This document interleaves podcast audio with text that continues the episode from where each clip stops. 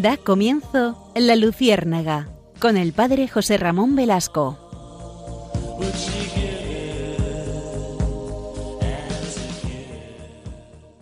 Un cordial saludo a todos los oyentes de Radio María. En esta noche a los que se acercan a la Luciérnaga, sean bienvenidos.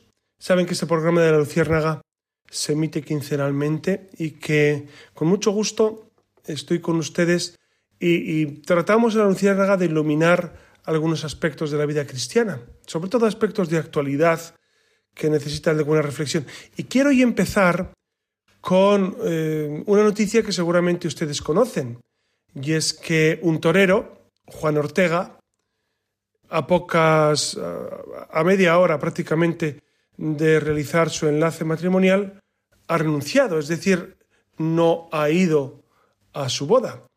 Y ustedes pensarán, ¿y esto qué tiene que ver con lo que la Luciérnaga propone? Pues yo creo que mucho, porque me ha impresionado que mm, ante el tema de las bodas, independientemente de por qué Juan Ortega ha decidido eh, no ir, no acudir, no cumplir con su compromiso, y es pues opinable por qué no lo hizo antes, etcétera, etcétera. Pero a mí sí me sorprende que los medios de comunicación se han hecho eco de esta realidad y me sorprende mucho que, que no se valore el hecho de que un novio, una novia, pocos minutos antes de, o pocos días, o pocos meses antes de su boda, decida no casarse porque la responsabilidad de alguna manera le pesa. Es verdad que, que el torero actualmente a día de hoy está esperando, está intentando que pase la tormenta, y es curioso las noticias que, leo, y ustedes también leen. Es un hombre que se dedica a rezar. No le conozco, no conozco a Juan Ortega, ni su entorno. Conozco seguramente lo mismo que ustedes a través de los medios. Pero me, sorprende que sea un hombre que, que ha madurado esta decisión en la oración, porque es, según la prensa, le gusta la soledad. Es fácil encontrarlo en la Basílica de la Macarena, sentado en último banco, solo, rezando o escuchando misa. Es un hombre de profundas convicciones religiosas, con mucho mundo interior. Eso es lo que dicen eh, los, los medios de comunicación. No sé si es verdad o no todo lo que dicen de él, pero sí quiero resaltar esta realidad. El hecho de casarse, según la Iglesia, es un acontecimiento no solo ilusionante y festivo, que por supuesto lo es, sino sobre todo es poner nuestra vida delante de Dios. Por lo tanto, me sorprende que este torero, pues es verdad que se le podría, se le podría mm, recriminar o por lo menos pues pedir explicaciones de por qué ha sido a tan poco tiempo y seguramente su novia o su prometida le podría recriminar esto, pero me sorprende que alguien pueda renunciar a su boda y que tenga tanta repercusión en los medios de comunicación, pues porque Incluso he escuchado a muchos opinar que en realidad podía haber seguido con la farsa y haber continuado con esa boda y no desairar a todos los invitados, etcétera, etcétera. Claro, la gran pregunta es siempre la misma. Repito, no sé por qué este hombre ha renunciado a su boda. No, no lo sé. Pero, ¿y si tiene un motivo profundamente serio? Incluso un impedimento canónico, una realidad que le impide eh, afrontar este reto? ¿No está Dios antes que los hombres?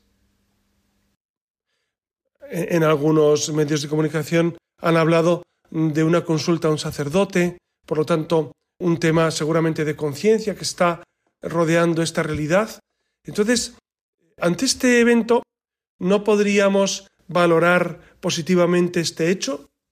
Expresando que, realmente, pues él con mucha eh, responsabilidad ha renunciado a algo que él sabía que estaba mal. E, en este mundo que estamos viviendo, en nuestra modernidad o posmodernidad, esto se lleva a poco. El hecho de que la conciencia prime sobre el qué dirán me parece que es fundamental y no está realmente en alza este valor. Por eso en este programa de la Luciérnaga, aprovechando este evento, esta noticia, Vamos a, profundizar, si les parece, en este tema de, cómo las convicciones tienen que estar incluso por encima del que dirán, del qué pasa a nuestro alrededor, de qué pueden opinar los demás. Evidentemente, eh, en los invitados a la boda de Juan Ortega, que eran centenares, no les habrá sentado muy bien que a última hora hayan, haya decidido no casarse.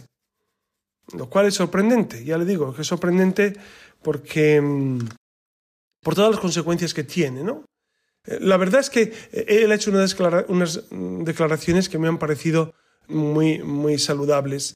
Él ha dicho, bueno, era mi vida, es mi vida, y la repercusión que tenga esto puede durar unos, unos días, unas semanas, pero hasta ahí. Pero mi vida ante Dios y ante, y ante mi honestidad está por encima de todo. Por eso creo que es bueno destacar este testimonio.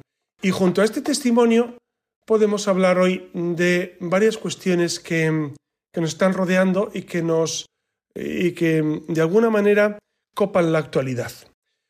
Yo quisiera en este, en este programa de Luciérnaga destacar eh, el fenómeno que se está dando en España, precisamente a raíz de ese deseo de disolución, de ese deseo de separar España, de ese deseo de amnistía por parte de, los políticos, de ese deseo de, de separar, de escindir, de dividir, cómo los católicos se han lanzado a la calle para rezar el rosario.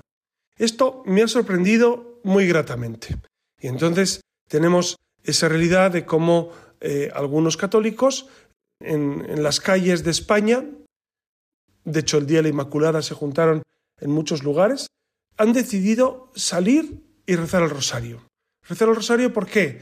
Porque seguramente eh, lo que estamos viviendo no es un tema político, porque no creo que, los políticos puedan solucionar el problema que estamos viviendo, porque es un problema de, de falta de honestidad, es un problema moral, es un problema de falta de credibilidad, es un problema eh, de, de, ver cómo la mentira, cómo la mentira se va enseñoreando, va tomando carta de ciudadanía, cómo políticos, periodistas, agentes sociales mienten a sabiendas y, no les importa. Entonces ya no es un tema político, es un tema moral, es un tema de... ¿Quién es el padre de la mentira? El demonio. El demonio es el padre de la mentira. Por lo tanto, creo que lo que estamos viviendo va más allá de un simple problema político o de partidos. No creo que vayan por ahí los tiros. el, problema es más profundo, bastante más profundo. Por eso creo que es una intuición fascinante ver cómo algunos han optado por rezar el rosario. Por más que el delegado de gobierno, por, lo menos en Madrid, que yo sepa, les ha prohibido rezar el rosario, lo cual es sorprendente. Les ha prohibido a algunos rezar rosario en la calle. Y de hecho ha sido eh, requerido alguno de los organizadores, incluso llevado a comisaría, etcétera, por rezar el rosario en la calle, lo cual no deja de sorprenderme. Y es un camino que mm, no solo me sorprende, me preocupa. Seguramente ustedes también, algunos de ustedes. Me preocupa mucho que en la católica, o en la actual España, no católica, porque ya no es católica, solo de, nombre de bautizados, no se permita rezar el rosario. Esto ya ocurrió con el tema de los abortorios. Ustedes recuerdan que eh, se prohibió delante de los abortorios rezar y estar, eh, pues, y hablar con los que llegaban a abortar, lo cual vuelve a ser una medida profundamente contraria eh, no solamente al humanismo, contraria al sentido común. ¿Cómo se puede negar rezar a la gente? ¿Cómo se puede prohibir el rezar el rosario?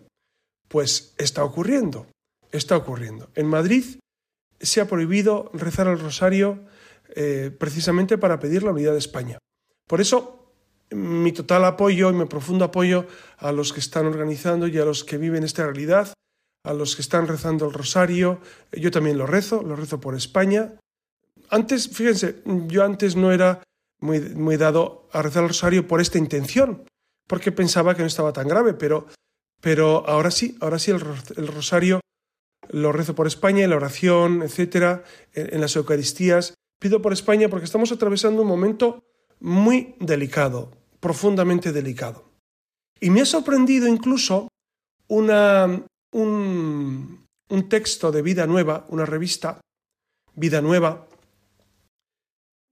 bueno, con su tendencia Vida Nueva, etcétera, eh, dice el titular, los cristianos socialistas se rebelan contra los rosarios de Ferraz, porque dicen que no es cristiano. Repito, este titular. Los cristianos socialistas se rebelan contra los rosarios de Ferraz. No es cristiano. Me sorprende mucho esto.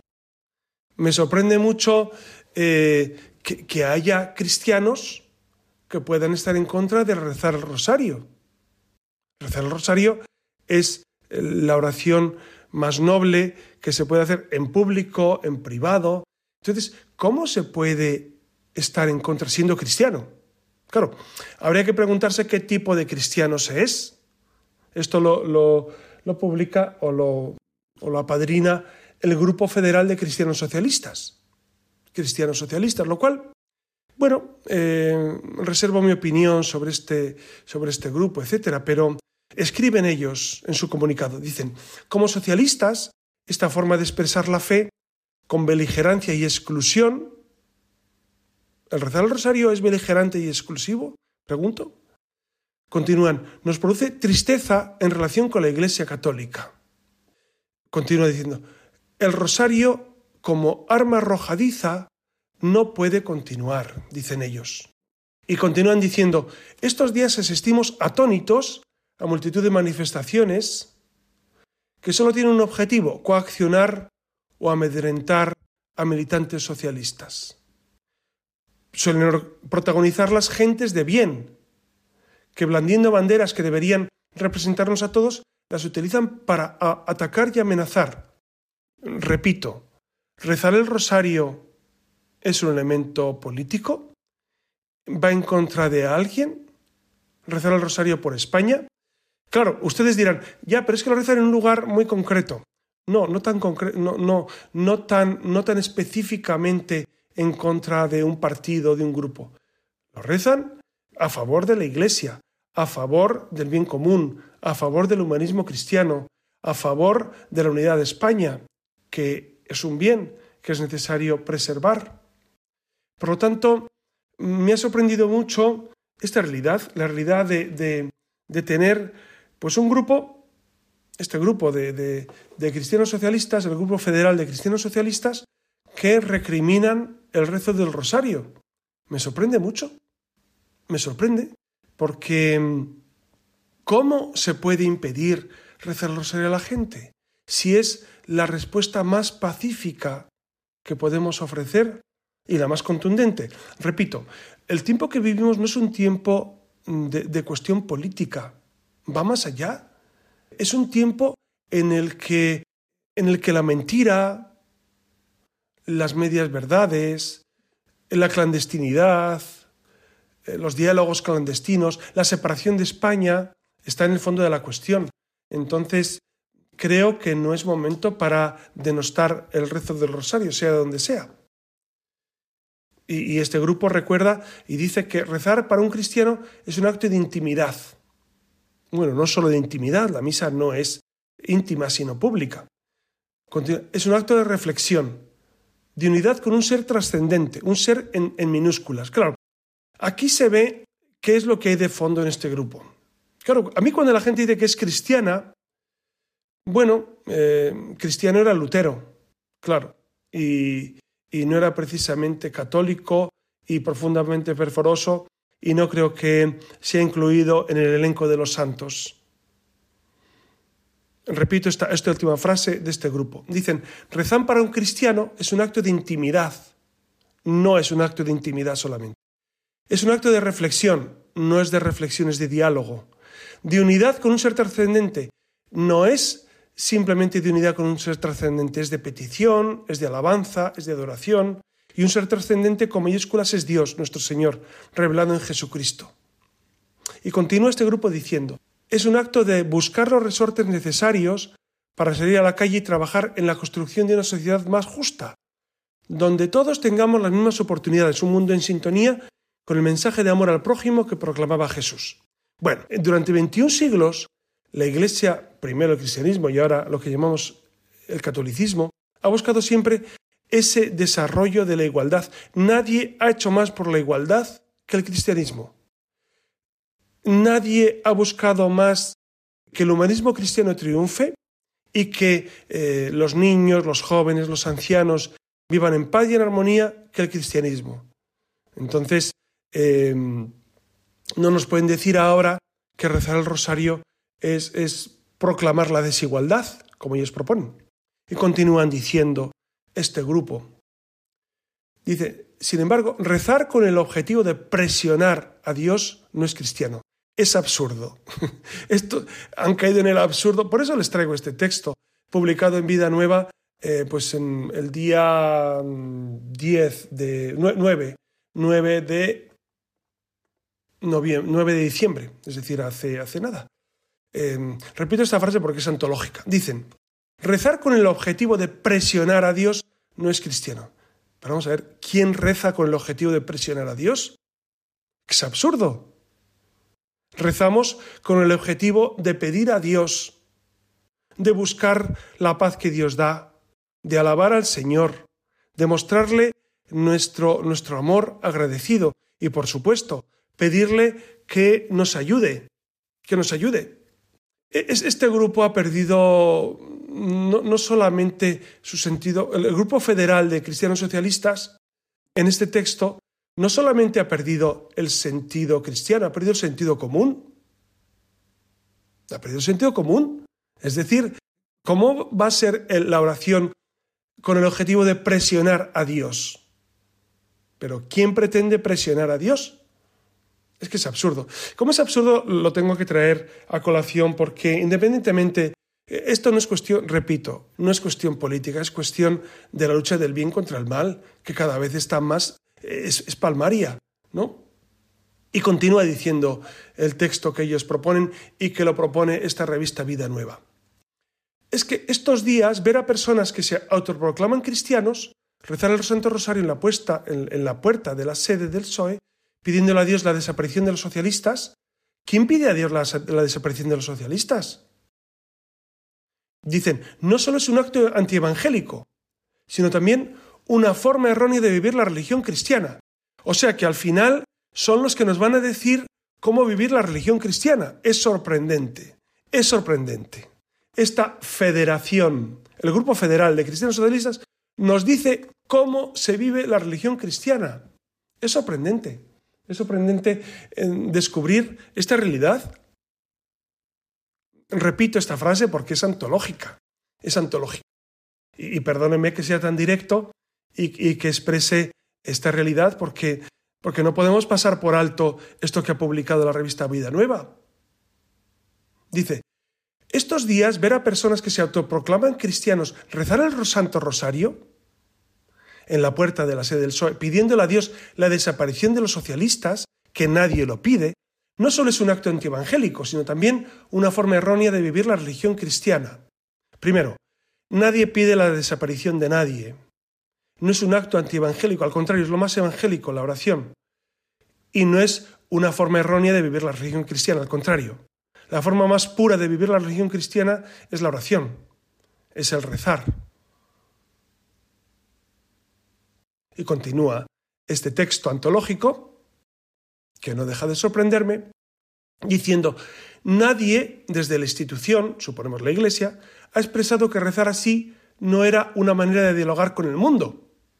¿Dialogar? ¿Qué es dialogar con el mundo? ¿Qué es dialogar con el mundo?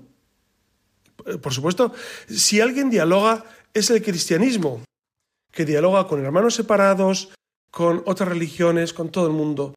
Pero dialogar supone aceptar valores antievangélicos, supone eso.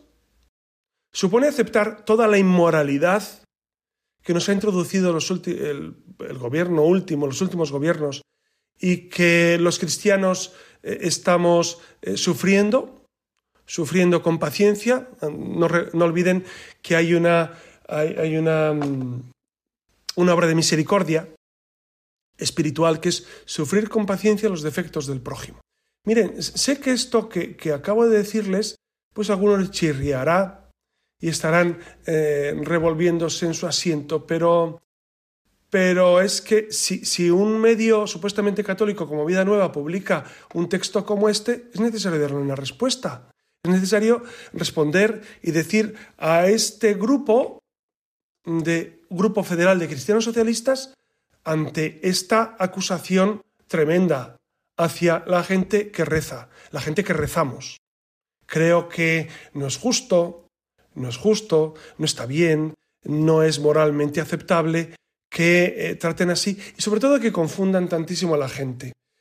Vean que, eh, repito, este tiempo que es de, lucha espiritual, creo que nosotros tenemos que rezar con más intensidad. Este tiempo del Adviento es un tiempo para vivir con más intensidad esta realidad y rezar con más fuerza, más interés, más constancia, no solo el rosario, sobre todo la Eucaristía, celebrar la Eucaristía por la paz, por la unidad, por la armonía, para que Cristo reine realmente en el mundo. Para eso celebramos la Eucaristía, para eso rezamos. Entonces, ante estos ataques absolutamente desproporcionados de gente supuestamente cristiana, así se llaman ellos, claro, lo cual es sorprendente. Entonces no podemos sino eh, alzar la voz y por lo menos que llegue a los oyentes de, de Radio María, a los, a los, que me escuchen, para que, mm, para que, sobre todo, volvamos con intensidad a rezar por los que nos persiguen, por los que nos persiguen. Y ese es un dato que tenemos que recordar. Jesucristo nunca atacó al imperio romano, que era un imperio que, que sometía a Israel, a, a, la nación en la que él vivía, nunca, nunca estuvo, eh, nunca habló en contra del imperio romano que podía haber hablado, en contra de los que tiranizan. En ocasiones dijo, eso sí, sin citar nombres, algunos tiranizan a los pueblos, etcétera, etcétera. Entonces nosotros rezamos por los que eh, nos gobiernan, también por los que nos persiguen, también por los que no entienden que podamos rezar el rosario, no entienden, no valoran, no aceptan. Claro, también dense cuenta de una realidad. Y es que al mal espíritu, el mal espíritu es el primero que no quiere que recemos el rosario. El demonio es el primero que rechaza absolutamente la oración del Santo Rosario. Y en este tiempo que hemos vivido de la fiesta de la Inmaculada y nos acercamos hacia la Navidad, pues es un tiempo para rezar con más intensidad, para, para definirnos, apartarnos del espíritu del mundo y centrarnos en el espíritu del Señor.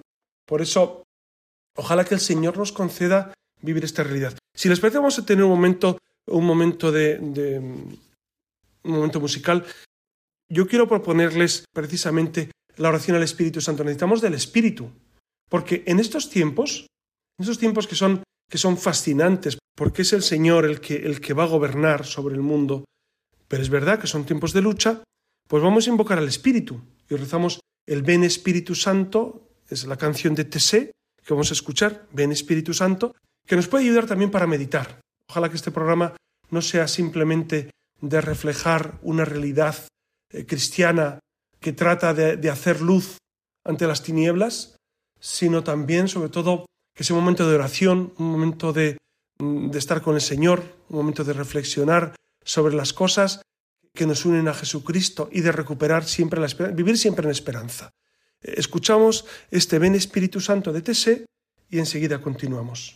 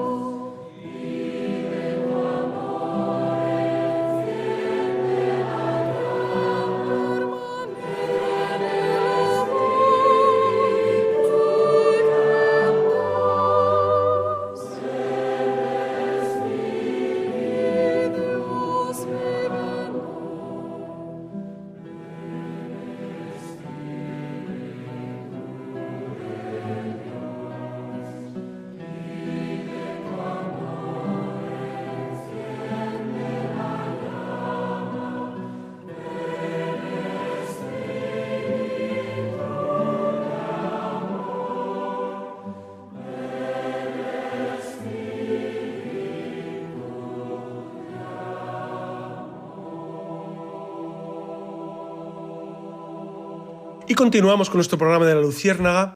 Ya saben que mm, cada 15 días estamos eh, pues en antena, el, martes a última hora, bueno, ya es el miércoles de madrugada, a las 00 del, del miércoles, cada 15 días, aquí estamos. Y ya saben cuál es el correo, el correo es eh, la y ahí voy recogiendo sus, mensajes, sus preguntas, les contesto y, trato de, tener esa interlocución con ustedes. Y continuamos, continuamos con este programa que quiere dar luz sobre lo que estamos viviendo. Como siempre, la luciérnaga, precisamente el nombre de la luciérnaga surgió así, surgió como una necesidad de, dar luz en la noche, en la noche. El, el, título de la luciérnaga lo puso nuestra querida Iria Fernández, que ya falleció y por la cual rezamos continuamente. Y, tratamos eso, de dar luz sobre la realidad. Porque es verdad que ante este, ante este cúmulo de ideas, nosotros no podemos sino unirnos profundamente a la Iglesia. Son momentos en los que, creo yo, hay que vivir más unidos al magisterio de a, a lo que el Papa nos, nos recomienda, que es vivir en el Señor, vivir profundamente unidos al Señor a través de la Iglesia, siempre a través de la Iglesia, porque la Iglesia es nuestra madre y maestra. Y es verdad que, que mm, observamos cómo muchas personas em, em, están, están, tratando de vivir eh, pues una realidad paralela y me sorprende cómo, cómo cada vez más se va decantando em, los cristianos y, van viviendo con más autenticidad y, van, y van, destacando cómo, eh, cómo es vivir en cristiano y cómo es lo contrario. Algunos argumentan, eh, algunos que se dicen cristianos argumentan para vivir una moral distraída, una moral extraña o una realidad paralela, argumentan pues algunas cuestiones que, me han sorprendido y, aquí, y aquí tomo, tomo nota del padre Jorge Guadalix, que en uno de sus artículos refleja muy bien esto. Dice, ¿cuáles son los argumentos o, los grandes principios de los que eh, no viven la fe o, viven la fe a su modo o tratan de acomodar la fe o, llevar el asco a su sardina? Pues para algunos eh, el gran paradigma es ser sincero, ser sincero. Y entonces ante la moral, ante las cuestiones de fe, ser sincero, que es una supuesta sinceridad según la cual eh, lo importante eh, no es la verdad, sino lo que a ti te parece. Entonces, por ejemplo, son los que dicen que, que uno debe ir a misa cuando lo sientes, cuando te parece, cuando tú percibes que... No, no, no. La sinceridad no es eso. La sinceridad no es, no es que yo hago las cosas porque lo siento, porque a mí me parece bien. Eso no es sinceridad. Eso es subjetividad. En cambio, el, cristianismo y el catolicismo es precisamente la objetividad, hay una norma objetiva de nuestra vida.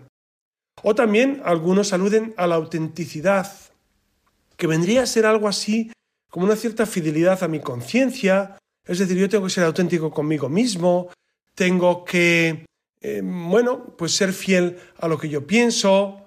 Y es curioso, porque esta autenticidad la defienden también muchos, muchos políticos en los medios, muchos dicen, no, yo, yo, yo estoy muy consciente de lo que hago, estoy muy de acuerdo con mi conciencia, eh, no cambiaría nada, etcétera, etcétera, lo cual me sorprende, me sorprende su falta de escrúpulos, la falta de conciencia.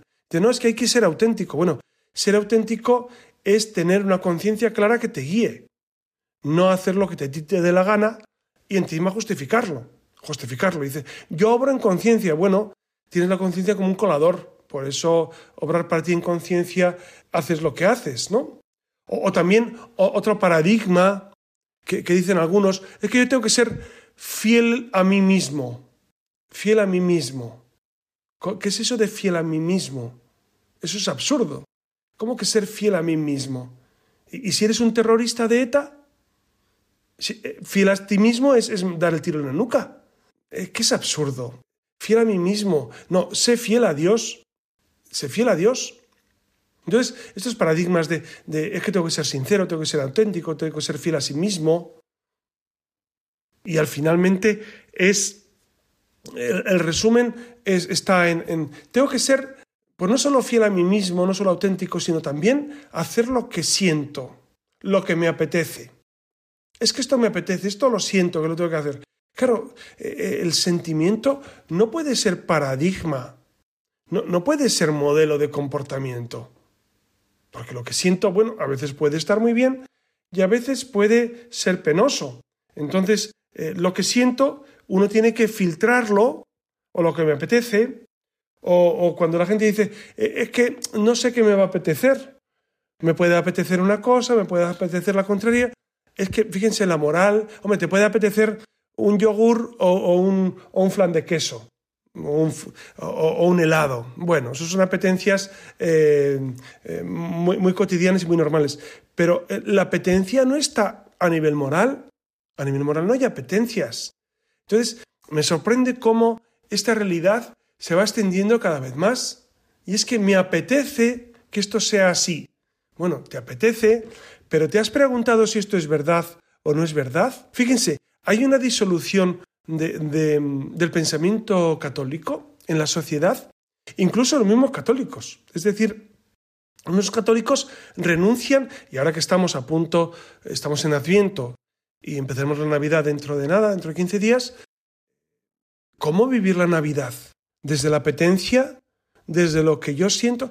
¿O realmente desde una realidad que me supera y que eh, es Dios que viene a verme. Permítame una, palabra sobre la Navidad, porque entiendo que muchos la viven eh, con mucha intensidad, con espíritu cristiano, realmente es ahora el Adviento esperando al Señor y después en Navidad viviéndolo, pero en cuantas ocasiones descubro cómo los católicos viven la Navidad de una manera absolutamente pagana, absolutamente pagana. Entonces les encuentras tristes, y te dicen, no, es que, es que no me puedo juntar con mis hijos o con mis, o con mis seres queridos, algunos han fallecido, otros están lejos, o bueno, como hay dificultades económicas o lo que sea, bueno, pero precisamente para usted, que vive solo, para usted, que tiene los hijos lejos o los nietos o su marido o su esposa, para usted, que tiene problemas muy serios a nivel económico, a nivel social, Cristo viene a su vida. Es para usted. La Navidad es que Cristo viene a su vida. El problema es que hemos abandonado, abandonado, y esto es lamentable, el espíritu profundo de la Navidad. Y nos hemos arrojado en brazos de Papá Noel, pensando que Papá Noel nos va a dar la salvación. Y Papá Noel no te da la salvación, te la da Jesucristo. Ese es el problema de los católicos, no es otro. Y fíjense que este programa no va dirigido a, gente, seguramente alguno en su coche estará pensando, bueno, pues yo no soy muy católico, pero bueno, pues ojalá a usted no católico, no cristiano o, no muy practicante de la fe le ayude en alguna manera. Pero, pero esta reflexión e, es, es, fundamentalmente para los que tratamos de vivir la fe. Preguntémonos cómo vivimos, cómo vivimos la Navidad. Es decir, ¿qué es la Navidad para nosotros? ¿Qué es? ¿Nos hemos dejado llevar por el río de la vida, el río del comercio, el río de la televisión, el río de los medios, y, hemos perdido el sentido profundo de la Navidad? E, este tema son muchos años. Yo recuerdo que los primeros años que predicaba, hace 25 años, siempre en Adviento, el último domingo de Adviento, trataba de hacer esta reflexión sobre la Navidad hace 25 años, o sea que es de toda la vida, es un tema de toda la vida, no es de ahora, no, es de este año 2023, pero es necesario recuperar esto, ¿no? Y es necesario que nosotros digamos, bueno, yo realmente, ¿cómo quiero vivir este tiempo? ¿Cómo quiero hacer que este tiempo sea realmente de Dios? Porque puede ocurrir, puede ocurrir que nos estemos dejando llevar por lo que el mundo nos dice, y esto es, y esto es muy lamentable. Igual que les decía precisamente pues esa realidad de que nosotros estamos, eh, pues de alguna manera, contrarrestando al mundo en muchas cuestiones. Y les hablaba del rosario en la calle, de esa realidad de la moral que no se puede vivir subjetivamente. Pues ante estos temas nosotros creo que debemos, debemos dar una respuesta y debemos ser valientes. Me sorprende, por ejemplo, cuando las familias se, se sientan a cenar en Navidad y Nochebuena, etcétera, etcétera. Y no bendicen la mesa las familias católicas. Y me dice alguna, alguna persona, no, es que, es que me da ver, es que, que van a pensar de mí. No, es que, ah, es que no les gusta que rece. Bueno, si usted es el anfitrión, el anfitrión es el que invita, el anfitrión es el que usted debe rezar. Usted debe rezar. Es que a alguno no le gusta. Bueno, tampoco le gustará quizá el menú, no le gustará la decoración, no le gustará su casa, no le gustará el ambiente, no le gustará su familia y sin embargo va. ¿Y por qué rezar no? ¿Por qué rezar no? ¿Por qué hemos renunciado a esto como algo, bueno, eh, por no molestar? Miren, el catolicismo, antes o después, a alguien le va a molestar. Ser católico, igual que rezar en la calle, como les decía antes, ¿por qué les molesta tanto a esta gente? ¿Por qué les molesta tanto? ¿Por qué a, estos personajes les, les suscita tanta inquietud que recemos en la calle? ¿Por qué? Porque al demonio no le gusta que recemos. Al demonio no le gusta que bendigamos la mesa. Al demonio no le gusta que vivamos las familias unidas. Al demonio no le gusta que cantemos villancicos ante el Belén. Al demonio no le gusta que pongamos el Belén, por supuesto. Al demonio no le gusta hacer una oración previa a la cena de Navidad. Al demonio no le gusta. Entonces por eso, por eso mucha gente renuncia, muchos católicos dicen, por no molestar. Miren, vamos a ver, nosotros no, vamos, no, vamos de, de, santos y, y de gente especialmente dotada espiritualmente. No vamos de esos, porque eso sería absurdo. Pero tampoco lo que podemos, lo que podemos hacer es negar nuestra condición cristiana y dejar el cristianismo para la misa de once y media de los domingos, o de una, o de doce, o a la hora que vaya, o a las siete de la tarde, a la hora que vayan ustedes. El cristianismo no es eso. El cristianismo no es, no es renunciar a nuestra vida cotidiana porque ¿qué van a pensar de mí? Porque no se enfaden.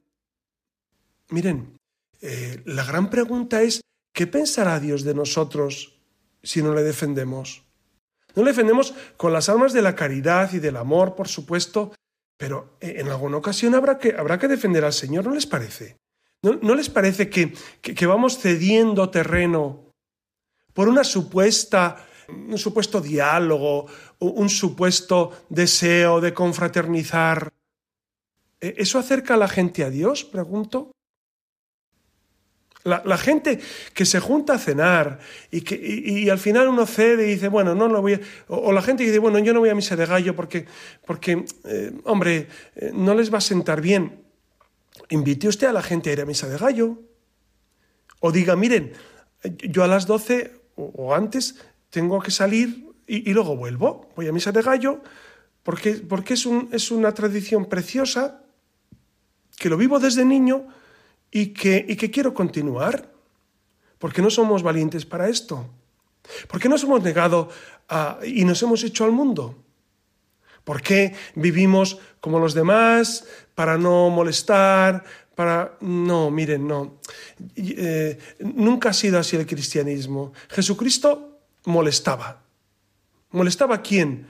A los soberbios, a los fariseos, a los poderosos, a los que no querían convertirse, molestaba. Tanto molestaba, tanto molestaba a Jesús que le mataron. Hasta tal punto molestaba a Jesús. Entonces, los cristianos tenemos que ser un poco molestos, sin quererlo, pero es normal. Nosotros no, queremos molestar, pero es normal que molestemos. Es normal que, que, si defendemos la vida, defendemos el amor, defendemos a Dios, defendemos la igualdad real, defendemos la vida, pues a alguno le moleste alguno le moleste. Si rezamos el rosario, pues es normal que a alguno le moleste. Es normal. Porque, porque si no viven la fe, claro, si rezamos en, la cena de Navidad o en, o en casa rezamos y bendecimos la mesa, es normal que molestemos. Es normal. Pero ¿y qué quieren? Pasar por este mundo de puntillas sin molestar, en el sentido bueno del término, sin, sin decir lo que realmente pensamos, seguramente ustedes y yo echamos de menos eh, esa parresía, que es, esa, que es ese valor para defender a Jesucristo, para defender no mi verdad, no es mi verdad, ni siquiera la verdad de mi párroco o de, o de la gente que es la verdad de Jesucristo. es la vida de Jesucristo. Por eso eh, es un tiempo precioso este para, para volver al Señor una vez más. Este tiempo de Adviento, yo creo que, que, podemos eh, vivir este Adviento como una auténtica preparación. El Adviento es prepararnos para que el Señor venga. Ya saben ustedes que la esperanza cristiana tiene tres objetos o tres objetivos, que es eh, esta esperanza del Adviento, me refiero, la esperanza en que Jesús eh, venga el día de Navidad, el día de Navidad viene Jesús, también tenemos esperanza en la en la venida última del Señor, cuando venga a instaurar su reino, y también esa triple esperanza que es la tercera, que es, esperar que el Señor venga a mi vida, que el Señor cambie mi corazón, que me haga vivir en Él, que me haga vivir en Él. En estos tiempos, vivir en esperanza es vivir en el Señor, es vivir con la paz que Dios nos da, es vivir realmente unidos a Jesucristo. Y recordar e, e, esos tres momentos, esperanza en la Navidad, esperanza en, la parusía, esperanza en que Cristo nazca en mi corazón. Por eso yo, yo eh, quiero de todo corazón pedirle al Señor que realice este, este milagro en nosotros, que el Señor sea el fundamento de nuestra vida, que realmente sea Él el principio y el fin, el alfa y el omega, que nosotros vivamos en el Señor, que tengamos ese corazón dispuesto a dar la vida por Él, no solamente a, bueno, a no molestar, no, nosotros no queremos molestar, queremos dar la vida por Cristo. Y queremos imitar a Jesucristo defendiendo la fe y ayudando, ayudando a la gente que, por lo que sea no, la, no, puede vivirla y no quiere vivirla. Tenemos que dar eh, ese, esa respuesta a los que a los que no quieren vivir en el Señor, ¿no? Por eso eh, les animo mucho a vivir esta realidad. Ya es el último programa antes de la Navidad. Por eso les deseo que pasen un muy feliz y muy santo Adviento y que vivamos la Navidad con, amor, con, el amor de Dios hecho carne por nosotros. Dios que no, no tiene tiempo y espacio, se hace tiempo y espacio para que nosotros seamos como Él. Por eso vivimos esta Navidad con intensidad. Y les doy mi bendición y me despido de ustedes en el nombre del Padre y del Hijo y del Espíritu Santo. Amén.